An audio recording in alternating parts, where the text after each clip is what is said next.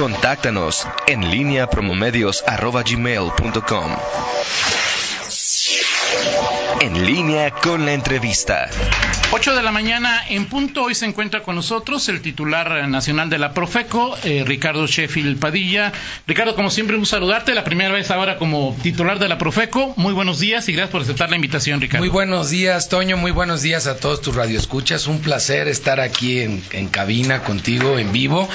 Eh, ya hacía casi un año, más de un año que no, que no veníamos y, y, ahora efectivamente como titular de esta gran institución de nuestro país. Tres preguntas sobre, sobre la Profeco que tienen, que, han sido nota en, para los leoneses, Ricardo. El primero, el asunto de Zapal. ¿Ha habido algún avance? ¿Qué lectura tienes de, de esto que ha, que ha hecho eh, la Profeco de poner ahí algunos mediadores? Tu concepto que tienes de que el Zapal mide, mide aire. El segundo, el tema de Nextel. Si ya ves que Nextel era un aparato muy usado en León, si ha habido algún avance, si las personas se unieron al proceso que inició Profeco. Y tres, eh, todos los lunes estás con el presidente López Obrador para hablar de las gasolineras. ¿Cuál es la, información que tienes sobre las gasolineras en, en León? Y también, Ricardo, ¿por, ¿por qué es tan cara la gasolina en, es más, es, cuesta más la gasolina en León que en otros municipios y otros estados, Ricardo. Bueno, este, para irnos en orden, fueron muchos, ya se me olvidó la primera. la primera es me, las, me, las hubieras, me las hubieras pasado por escrito o en tandas más cortas.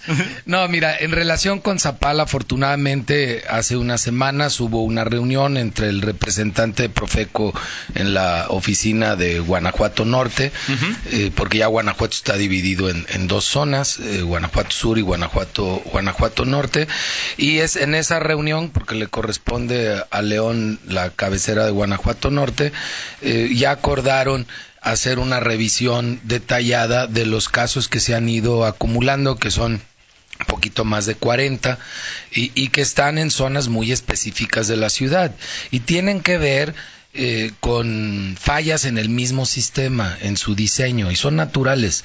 Eh, hay, hay zonas que, que, por su altura en relación al, al, tubo principal distribuidor de agua de, de esa región, eh, acumular agua, digo, acumula aire en lugar de agua cuando se apaga el, el sistema y que lo que se ocupa son purgadores. Okay. Uh -huh. Entonces, Zapal no había querido poner purgadores. Si, si querías un purgador, págalo tú.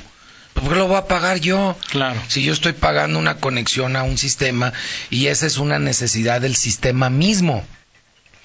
Se habían cerrado totalmente las personas que acudían, porque hay cientos al mes de, de, de, de, situaciones que se presentan que no se registran como quejas porque se resuelven allí, okay. en la uh -huh. oficina, claro. en una conciliación entre Zapal y el consumidor.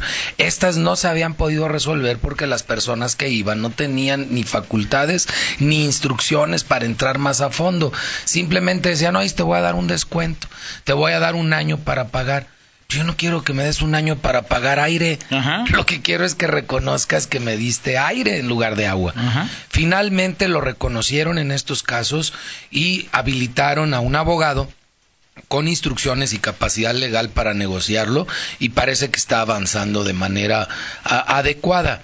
La, lamentablemente, Zapal se había colocado a nivel nacional junto con otros sistemas de agua que están verdaderamente mal, porque el de Zapal eh, es, es, una situación eh, no generalizada, ubicada y, y, además, pues como ya se demostró, lo que faltaba era voluntad y ya la hubo. Uh -huh. Tenemos sistemas de agua como, como el de Veracruz, que abres la llave y haz de cuenta que te están dando agua de tamarindo, porque de buenas a primeras lo, lo, lo bombean directo del río. Okay. Entonces ahí sí tenemos problemas muy, muy serios que por cierto son empresas privadas. Uh -huh. Y lo que es Puebla, eh, Veracruz, Puerto y, y Cancún, las tres empresas privadas, uh -huh. tenemos problemas muy, muy, muy serios que yo creo que no se van a poder resolver más que en los tribunales. O sea, sí es bastante complicado ahí el sí. asunto, ¿no? No, el de aquí, el de aquí afortunadamente voluntad, va bien. Zapal siempre ha sido uno de los sistemas más sólidos de agua en todo el, en todo el país y, y la verdad, y yo sí lo veía como una actitud de necedad, porque estás hablando de porcentajes muy, muy bajos en los que efectivamente, por las situaciones del sistema, estaban vendiendo agua. Aire Digo, estaban vendiendo aire, perdón. Así es. El caso Nextel, eh, procurador.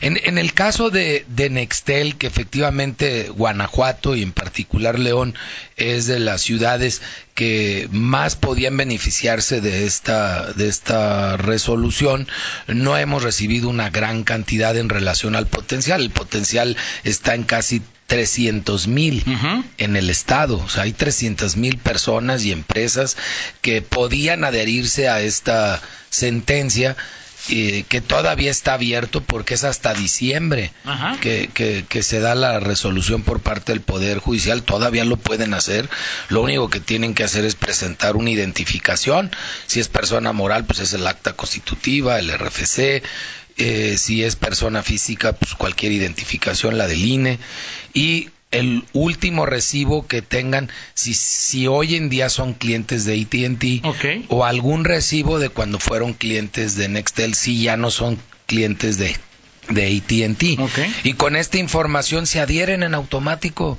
O sea, el, el, beneficio ya está ahí, es, es una sentencia favorable para todos los que fuimos clientes de, de, de Nextel. Y van a recuperar un, una, un, un porcentaje pues, ya establecido incluso. Va, va entre dos mil pesos y quince mil pesos, dependiendo de, de la situación de cada, de cada persona, de cada empresa, de los paquetes. Algunos casos excepcionales pudiera ser más que eso, en los que tenían flotillas eh, muy Claro. grandes de, de, de Nexteles.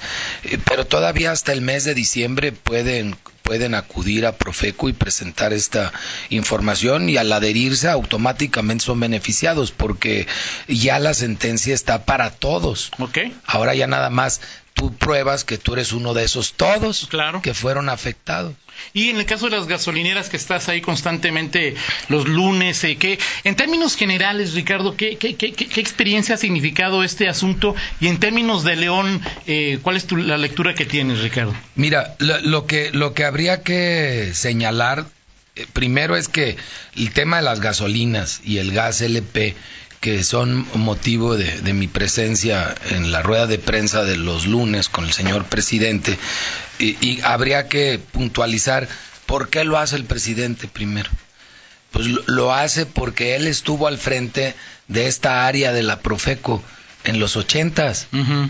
Él era el responsable del quién es quién en los precios, él era el responsable de la revista del consumidor okay. durante cuatro años y medio. Entonces, como presidente, habiendo vivido cuatro años y medio de su vida de ese tema, con esos temas a nivel nacional, sabe muy bien el efecto que produce en la microeconomía. Uh -huh. Y su compromiso es que no aumenten los precios de los combustibles en general. Uh -huh. Por eso primero con gasolinas y luego con gas LP se hace este ejercicio que genera conciencia en los consumidores de cuál es el precio mínimo y máximo de estos productos para evitar cualquier abuso por parte de los distribuidores. Okay. Y si hay un abuso, nos lo pueden reportar a través de la app. Yo los invito a que la descarguen, esta app de litro, de litro por litro, donde pueden presentar denuncias o quejas formales y que nosotros atendemos semana con semana. De hecho, las visitas y verificaciones que realiza la Profeco se realizan en base okay. a las quejas y denuncias que se presentan en la app. Está en el sistema iOS, en el sistema Android y es gratuita. Uh -huh. Y la verdad es muy útil porque tú determinas qué combustible utilizas cuál es el radio en el cual te mueves claro. y con eso te dice cuáles son las gasolineras que dan más barato, que dan más caro y cuáles están sancionadas. Ajá. Porque luego me preguntan, oye, ¿cuáles están sancionadas? Pues es más fácil verlo en la app, son claro. 12.600 gasolineras para yo saber de memoria cuáles están sancionadas en la zona donde carga el que me pregunta, pues la app es mil veces más efectiva que cualquier ser humano.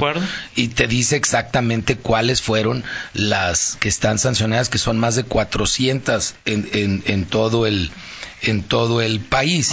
Y, y, te doy algo de números. Eh, en denuncias recibidas en todo el país 10.529 y aquí en Guanajuato 347 okay. que ya están sumadas en esas en esas 10.000 hemos realizado 6.161 verificaciones uh -huh. en el país 267 han sido aquí en, en Guanajuato okay. hemos inmovilizado 1.432 por esas verificaciones que no dan litro de litro o tienen algún problema y son 72 de esas, de esas inmovilizaciones que se han dado en, en, en Guanajuato. Hemos verificado 98 mil mangueras, 4 mil en el estado de Guanajuato. Hemos inmovilizado 4.399 mangueras en todo el país, 254 en Guanajuato. Hemos aplicado 320 millones de pesos en multas en el país, 13.8 millones de pesos en Guanajuato. Guanajuato, en este tiempo que yo estaba al frente de la Profeco, no ha sido uno de los estados problemáticos. Lo fue al inicio del año con el tema del, del, del huachicol, pero ese era un tema más de tipo delictivo, eh, penal, que, que, que de consumo que le compete a la, a la Profeco. Y el otro es que la verdad es que la gasolina y, lo, y el gas LP es solo uno de cientos de temas que vemos. Claro. O sea, no, no es el, el, el tema medular. eh, estamos incluso por presentar en diciembre cada mes eh, el tema de quién es quién en las remesas, okay. que es un tema muy importante ya también para ahí nuestro... sacaron recientemente una calculadora para que sepan cómo aplicar, qué, qué, cuál les conviene más, ¿no? Sí, pero ahora, ahora vamos a estar nosotros monitoreando mes con mes, igual como lo hacemos Ah, con las gasolineras, para que sepan cuál te da el mejor tipo de cambio combinado con la menor comisión. Y en consecuencia cómo te conviene mandar tu dinero de Estados Unidos para acá. Y también será una app, o sea, también, o... No, lo vamos a estar presentando en los lunes en la rueda de, de prensa, muy probablemente a partir del mes de, de diciembre. Ya tenemos afinado este sistema, incluso con el apoyo de los consulados de México en, en los Estados Unidos. Eh, el, monitoreo de las remesas, tenemos nueve años en Profeco haciéndolo, pero ahora lo estamos adaptando a un sistema más sencillo, muy parecido al del gas LP y al de la gasolina, y que también lo estaremos intercalando eh, en, en las ruedas de prensa y dándole mayor difusión para que se ahorren varios pesos y dólares nuestros paisanos que trabajan en los Estados Unidos que, remi- que envían ese dinero a, a su mamá o a su esposa porque Claro. el 80% de los receptores de las remesas son mujeres, mamás y esposas de, de quienes trabajan en, en los Estados Unidos. Vamos a ir a una pausa, regresaremos en esta charla con el eh, procurador, de- el titular de la Profeco, Ricardo Sheffield, y dejo una, una pregunta, Ricardo, sobre la mesa. Eh, ahora que ya tienes eh, un buen tiempo en la titularidad de esta dependencia, ¿le hacen falta dientes a Profecos? Es decir, eh, ¿se requiere que tenga mucho más eh, fuerza para, para, para de veras proteger al consumidor? ¿O qué lectura tienes ya en los meses, en los meses que, que- que han transcurrido y que has estado al frente de esta dependencia? Por favor, después de una pausa. Volviendo le entramos. Gracias, pausa, regresamos. Regresamos, son las 8 de la mañana con 15 minutos. Seguimos en esta charla, en esta charla con el titular de la Profeco, Ricardo Sheffield. Varios comentarios del auditorio. Ricardo, pocos tienen que ver con Profeco, algunos tienen que, tienen que ver más con política, pero te preguntaba, en, la experiencia que has acumulado al frente de Profeco, ¿le hace falta tener eh, mayor eh, poder de, sanción a la Profeco para ayudar a los consumidores, Ricardo? Eh, Ya se dio la reforma de ley, fue en febrero del 2018, de hecho me tocó eh, votarla siendo diputado federal. Y esta ley ya ent- entró en vigor, pero falta la publicación de reglamentos. Estamos en la última etapa para la publicación de reglamentos. Está para visto bueno que debe salir en esta semana de la Secretaría de Hacienda y Crédito Público. Ya pasó por la CONAMER, pasó por eh, el- eh, pasó por la Secretaría de Economía, por la Función Pública y ya de ahí se va a Presidencia.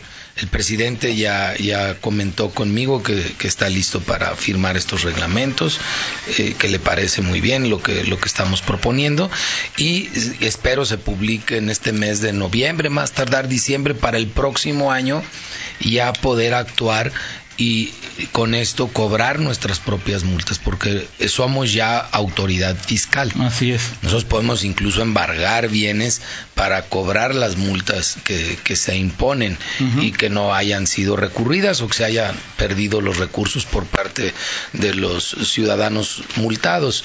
Y, y este, este esfuerzo eh, vamos a iniciarlo sin lugar a duda a partir del- de enero y esto sí le va a dar mucha fuerza a la institución, que de hecho ya puede hacer alertas y llamadas a, a, revisión de, de, manera formal, ya no solo eh, porque te lo dice el productor de aquel automóvil o de aquel electrodoméstico, que son los que normalmente tienen más eh, llamadas a, a, revisión. Perfecto. Ahora, Ricardo, en la parte política tengo muchas preguntas. Este...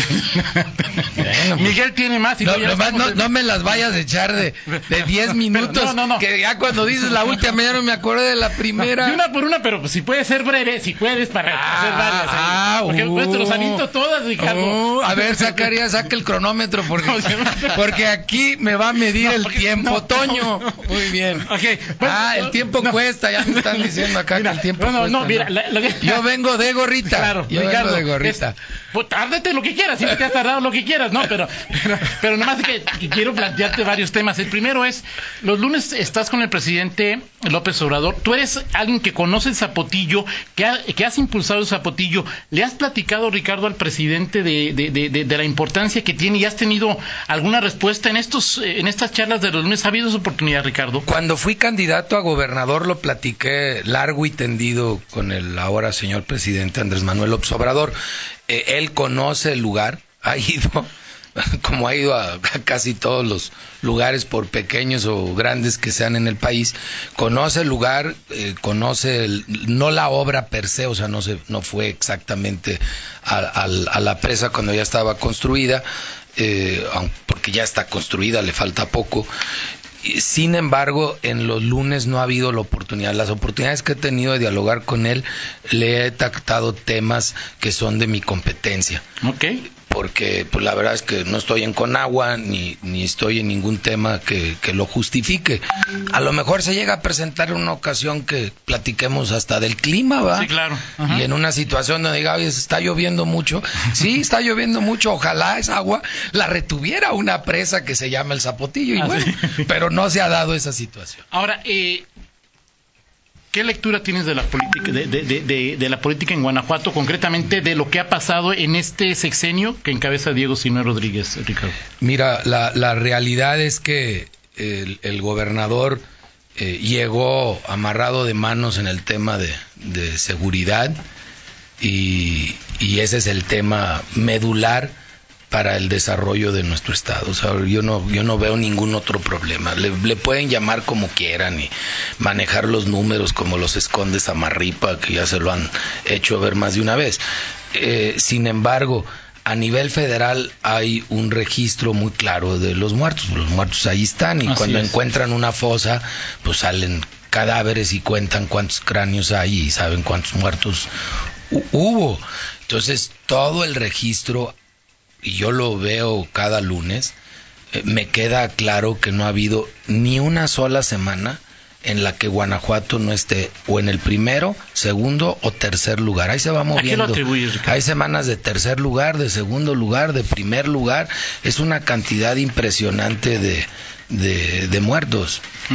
¿A qué lo atribuyes, Ricardo? Lo atribuyo a que tenemos un procurador, ahora fiscal general, que lleva 11 años en el cargo. A eso lo atribuyo.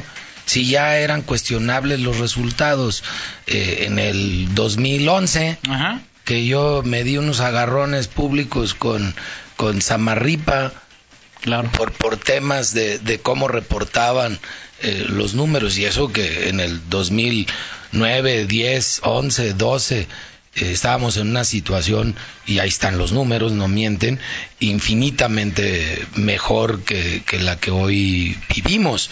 Incluso mejoramos los números en relación al trienio anterior al mío.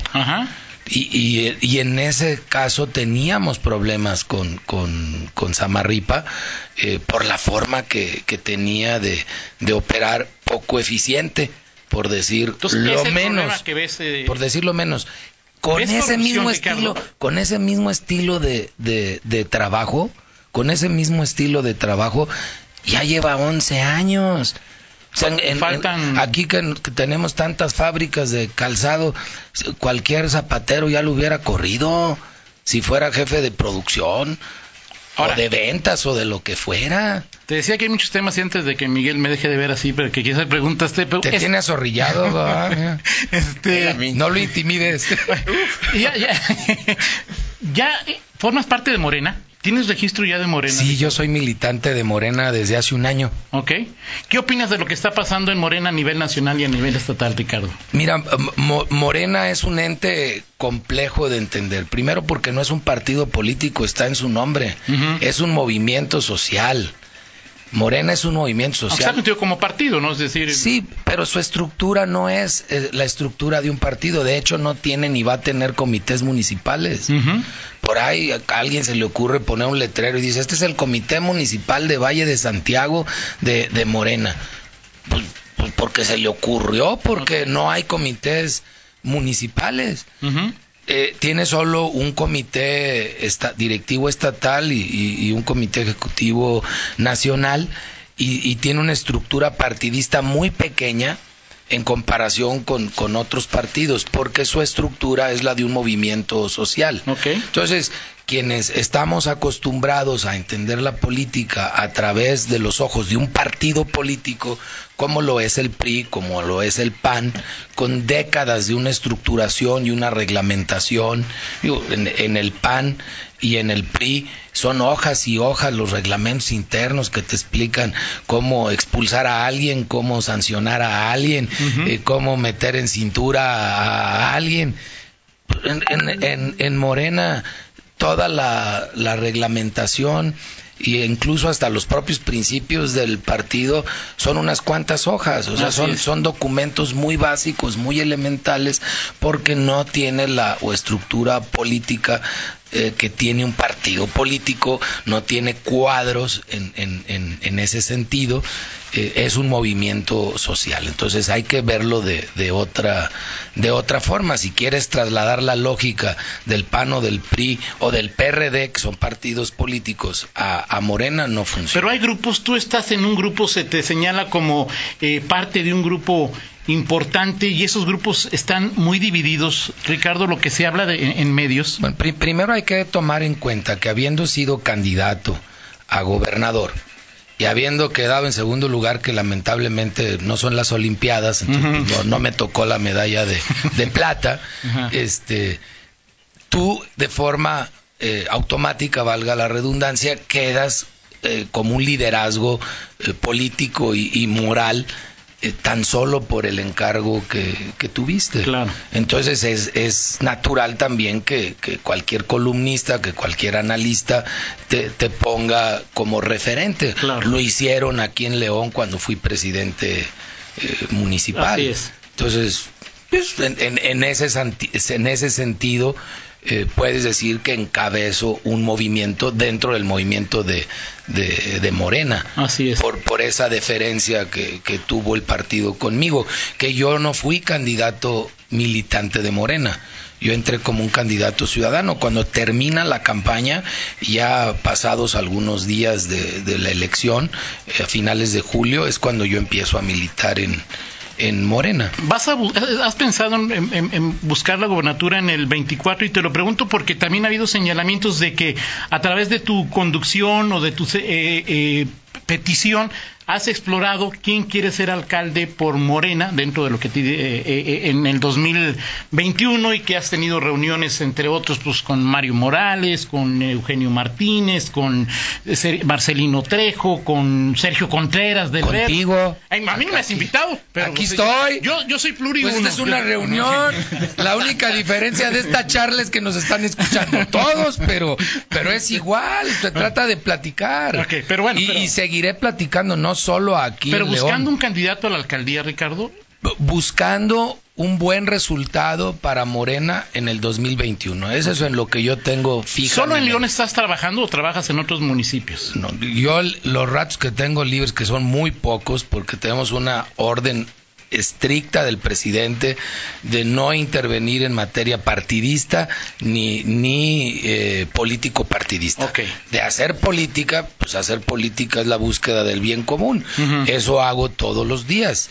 Y haciendo política, buscando el bien común, eso es lo que yo hago eh, los fines de semana con mayor énfasis en el estado de, Guanajuato, con miras a fortalecer a, Morena y a los ciudadanos guanajuatenses en el 2021.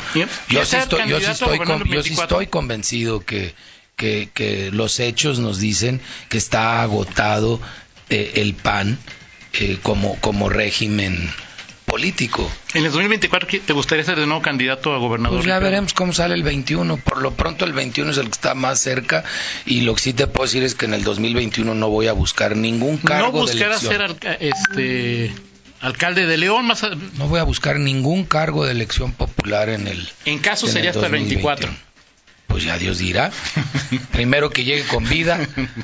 Miguel esa no la tiene asegurada nadie. claro no, eso lo tengo muy claro. Lo acá estamos más viejillos, pues sí, bueno, Pues sí. pues sí. cada vez que nos vemos estamos más canosos. Pues sí, bueno, ¿qué le vamos a hacer? ¿Qué le vamos a hacer?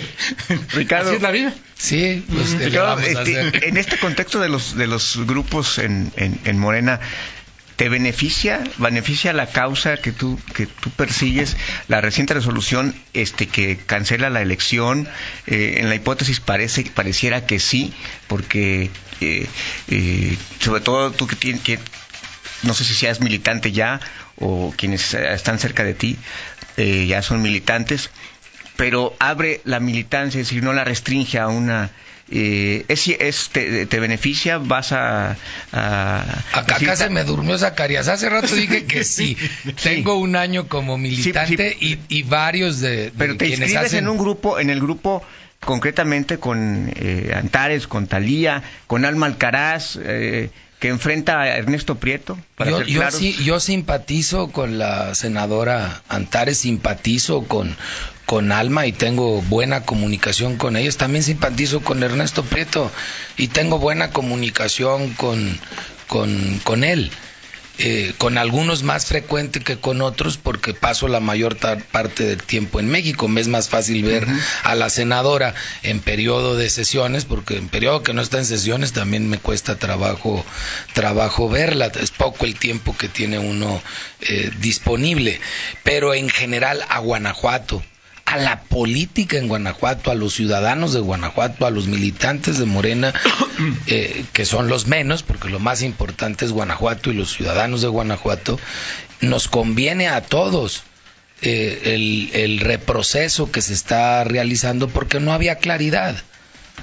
De hecho, eh, personas como un servidor no podíamos ni votar. Sí, exactamente. Ni siquiera podíamos votar. Y, con, un, con un padrón que unos tenían y otros no tenían. Y eso fue claramente evidenciado. Entonces me pareció una oportunidad muy grande para Morena en Guanajuato, pero sobre todo para la ciudadanía, porque la oposición política y la competencia política es un baluarte de la democracia. No hay democracia si no hay competencia.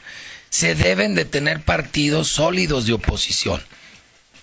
Esa es una realidad para México y para Guanajuato y para León. Hablas de un deterioro de lo que es eh, los gobiernos eh, panistas en, Guanajuato y que en 2024 podría ser una oportunidad para la alternancia. Eh, no, estoy hablando del 2021. Bueno, 2021. Para mí el 2021 es una gran oportunidad para la alternancia en 46 municipios del, del estado con condiciones muy favorables para que se consolide esa, esa alternancia. Entendiendo que ese que, hay, un, hay un desgaste del PAN, pero ¿cómo va a impactar, es decir, la marcha actual del, del, gobierno federal, los frentes abiertos que tiene López Obrador, la figura de López Obrador, y, sabiendo que Morena va a competir en esta elección, es decir, ¿qué va a pesar más en el ánimo de los guanajuatenses? El, ¿Este desgaste que tiene el PAN como siendo la primera fuerza política o lo, que ha representado el rebote que tiene eh, el gobierno federal, el, gobierno de López Obrador en el Estado para el resultado de la elección? La, opinión en torno al señor presidente en Guanajuato, en León, ha ido en aumento en estos 11 meses que se tienen de, de, gobierno. Esa es una realidad estadística. Entonces, yo considero que las condiciones seguirán mejorando. Entiendo que hay segmentos, particularmente en León, particularmente en León, en lo que ese avance no ha sido igual que el resto de la República, ni siquiera que el resto del estado de Guanajuato. ¿Por qué? Pues en León nos gusta coser las habas de otro modo, tenemos un carácter... En cristiano, ¿qué este, eso? Tenemos un carácter curioso. Pues mira, te lo pongo con un ejemplo. Ajá. Hace 40 años que todas las grandes empresas transnacionales de distintos productos realizan sus estudios de mercadotecnia aquí, en León. Ujú. Aquí en León. Y aquí es donde prueban muchos productos nuevos. Por algo será. O sea, algo tenemos aquí que, que, somos eh, un poquito diferentes al contexto nacional. Eh, más críticos, eh, más ácidos, pero también más abiertos a experimentar. Por eso aquí abres un restaurante, se llena un mes y luego puede quebrar. ¿Por qué? Porque todos le damos chance de ir a ver qué. Pero luego ya no nos gustó, ya no volvemos. Y así como está a reventar con colas, luego después está como un panteón, y no en 2 de noviembre, sino en un día ordinario. De acuerdo. Eh, ¿Qué tiene, qué tenemos? Porque yo soy de León y aquí, aquí hago mi vida y aquí fui criado. Entonces, pues, yo eh, lo, lo mismo que, que analizo de la ciudad, pues me toca a mí, pues, eh, o sea, no, no, no, no soy ajeno ni extraño a León, goberné esta ciudad. Eh, somos una plaza compleja, diferente, eh, y, y estos hechos te lo, te lo confirman. Y también los números de Andrés Manuel son muy diferentes en el resto del estado que en León.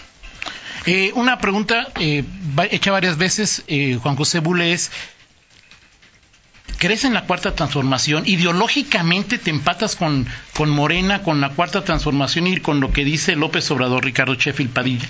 Sentado en este mismo lugar, Toño, te comenté que yo antes de entrar al PAN, durante mis 26 años en el PAN, como candidato de Morena a la gobernatura y ahora como militante de Morena y funcionario público federal, he sido y seguiré siendo un socialdemócrata.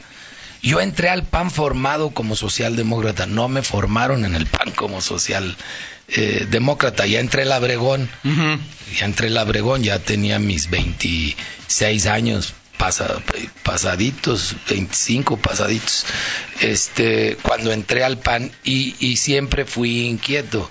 Quienes me conocen de toda la vida lo saben perfectamente y, me ha gustado leer. Soy una persona, ahora sí que perdonando eh, la falta de modestia, pues soy una persona estudiada toda mi vida he, he- he leído. No soy doctor en derecho día gratis, no me salió en el Conflex. Ajá, ajá. Este, me tocó, me costó ocho años de mi vida ser doctor en, en derecho. Y no solo estudio derecho, estudio muchas cosas. Siempre he sido inquieto y me autoformé como socialdemócrata. Soy y seguiré siendo un socialdemócrata. Y la política, la política que ha establecido el presidente Andrés Manuel López Obrador es una política socialdemócrata. Yo encantado a debatir con quien quiera, desde el punto de vista doctrinal, ideológico, cada acción de gobierno del presidente Andrés Manuel López Obrador es socialdemócrata Perfecto. cada acción y la y la y la y la socialdemocracia mucha falta le hace a, a, México y a mí me apena y lo dije aún militando en el PAN que, que, que era lamentable que el PAN estuviera continuamente erosionando su base socialdemócrata y perdiendo su sustancia, su ideología socialdemócrata. Y, y lo sostengo y lo puedo demostrar cuando quieran, hasta sería materia de un debate muy interesante. Por supuesto que sí. Ricardo, el alcalde, del- el candidato al alcalde de Morena por León, ¿lo vas a poner tú? No, yo, yo no soy más que un militante más de, Ricardo. de Morena. Ricardo. A ver, Toño, Toño, soy un militante más, Toño. Está bien. no vas a tener nada que ver entonces. ¿Mandé? No vas a tener nada que ver. ¿Te Pues importa? soy militante, pues voy a estar ahí involucrado. Desconozco la metodología con la que se vaya a designar. Qué Como barbaridad. siempre, Ricardo Sheffield, Padilla, un placer platicar contigo. Mateo. Cuando estés aquí en León, pues, este, pues, aquí te esperamos. Ya sabes que tenemos unas pláticas muy interesantes. No, yo encantado. Lamentablemente lo- vengo más Sí, claro. eh, en fin de, de semana que no tienes programa, pero ese debate nos lo organizamos un sábado en la mañana y y este conseguimos un patrocinador para que, porque si no me lo van a cobrar y, y va a durar mínimo tres horas. Ok, perfecto, me parece bien. Como siempre, gusto saludarte y platicar contigo, Ricardo. Muchas gracias, Toño, y gracias por abrirme este espacio. Vamos a una pausa y regresamos. En línea con Toño Rocha. Síguenos en Twitter, arroba Antonio Rocha P y arroba guion bajo en línea.